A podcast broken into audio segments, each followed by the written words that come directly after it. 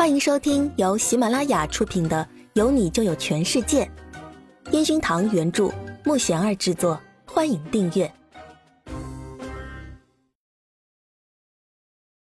第九十一集。他执着，他胆怯。这苏姿玉到底是什么鬼？神经病啊！让焕宇哥这样，真想杀了他。语文老师愤愤不平。苏子玉躲在被窝里不敢出声，也许这个时候全世界都想杀了他吧。明天网上会不会就出现他的相片呢？苏子雨不敢想象，他何尝不是会很难受？可是，一想到苏子雪说的那些话，再想到陈焕宇的爱，他确实害怕了。陈焕宇爱的太执着，而自己又那么的胆怯，他们真的适合吗？陈焕宇正在微博上发着两个人的合照，想着让大家帮忙找。还没发出去多久，微博又瘫痪了。他正想着还有什么方式可以找到苏姿玉的时候，却接到了苏姿雪的电话。陈焕宇，你能不能放过我的妹妹？你把小月带去哪里了？陈焕宇直接追问道。电话那头的苏姿雪停顿了下，然后提出了见面要求。陈焕宇当即把自己的地址给了他。苏姿雪对他的地址早就知道得一清二楚，他看着站在别墅门口等自己的陈焕宇，小玉呢？陈焕宇四处看了看，苏姿雪没有说话。如果任由陈焕宇在网上发苏姿玉的照片，说不准对他妹妹又是另一种伤害。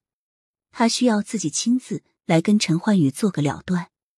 陈焕宇无奈的邀请苏姿雪走进别墅。苏姿雪看着凌乱不堪的客厅，再看着眼前一脸憔悴的陈焕宇。陈焕宇，你为什么要把小玉变成好像抛弃你的坏女人一样，让全世界的人都讨厌她？苏姿雪生气的口气让陈焕宇更生气。什么叫做他要把苏姿玉变成坏女人？如果不是他带走苏姿玉。他和苏姿玉现在已经是合法的夫妻了。我让全世界的人讨厌他，我不这样做，我还能有什么方式见到他？是，我爸当年是不应该，可是我和苏姿玉是真心相爱的，你有想过他的感受吗？感受？你有想过我们两人是怎么走过这些年的吗？你跟我谈感受？陈焕宇看着怒气冲天的苏姿雪，他知道这样争论下去没有什么办法。他抓着苏姿雪的手臂，哀求道：“你要什么赔偿，我都答应你。但是你能不能告诉我，小玉在哪里？”苏姿雪一脸鄙视的看着陈焕宇，这个天王巨星，为了苏姿玉用这样的方式来求自己。你能把我们的爸爸还给我们吗？苏姿雪甩开他的手，冷笑着。陈焕宇怔怔的看着他：“你想让过去的事情，让大家一直这么痛苦下去吗？难道我们活着的人，不应该更好好的生活吗？”苏姿雪没想到陈焕宇会这样说，但是好像这样的话在苏姿玉的嘴里说过。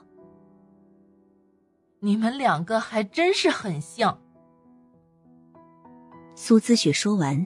往门外走去，陈焕宇追出去。我知道你心里有多恨我，但是，可不可以让我见见他？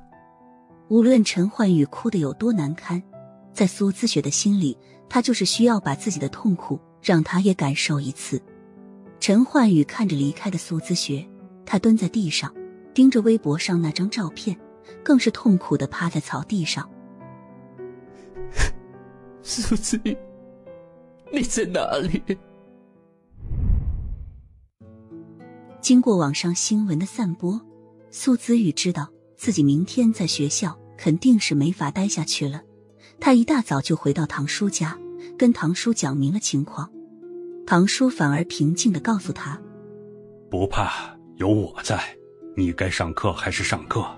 不过快放暑假了，你的课也不多。”多在家里休息休息。苏姿玉想不到唐叔这么理解自己，苏子雪看着网上的新闻，她其实也是很担心苏姿玉的处境，正犹豫着要不要给苏姿玉打个电话过去问候下，却接到了陈妈的电话。你好，你是？苏姿雪不解的问道。陈妈大概介绍了下自己，苏姿雪生气的看了一眼电话。陈妈找到陈岩峰，询问了事情的经过，于是想自己找苏姿雪好好沟通下。我跟你没什么好聊的。苏姿雪准备挂断电话。小雪，我知道当年是我们的不对，但是你不能用道德来绑架他们呀。你就看在我儿子这么爱你妹妹的份上，能不能告诉我们，小玉到底在哪里？说实话，苏姿雪还真的没有想过，到底自己能把陈焕宇怎么样。道理她都懂，只是她没办法。就这样让他跟自己的妹妹在一起。我们做父母的都希望儿女幸福，我想你爸妈也希望你们快乐的生活下去。以后我们就是一家人，不要再折磨他们两个了，行吗？陈妈一想到陈焕宇这些天的状态，失控的痛哭起来。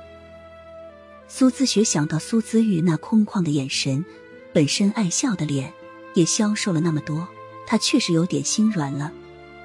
作为姐姐，不是应该照顾好自己的妹妹吗？苏子雪感觉自己慢慢在原谅他们，她慌张的挂了电话。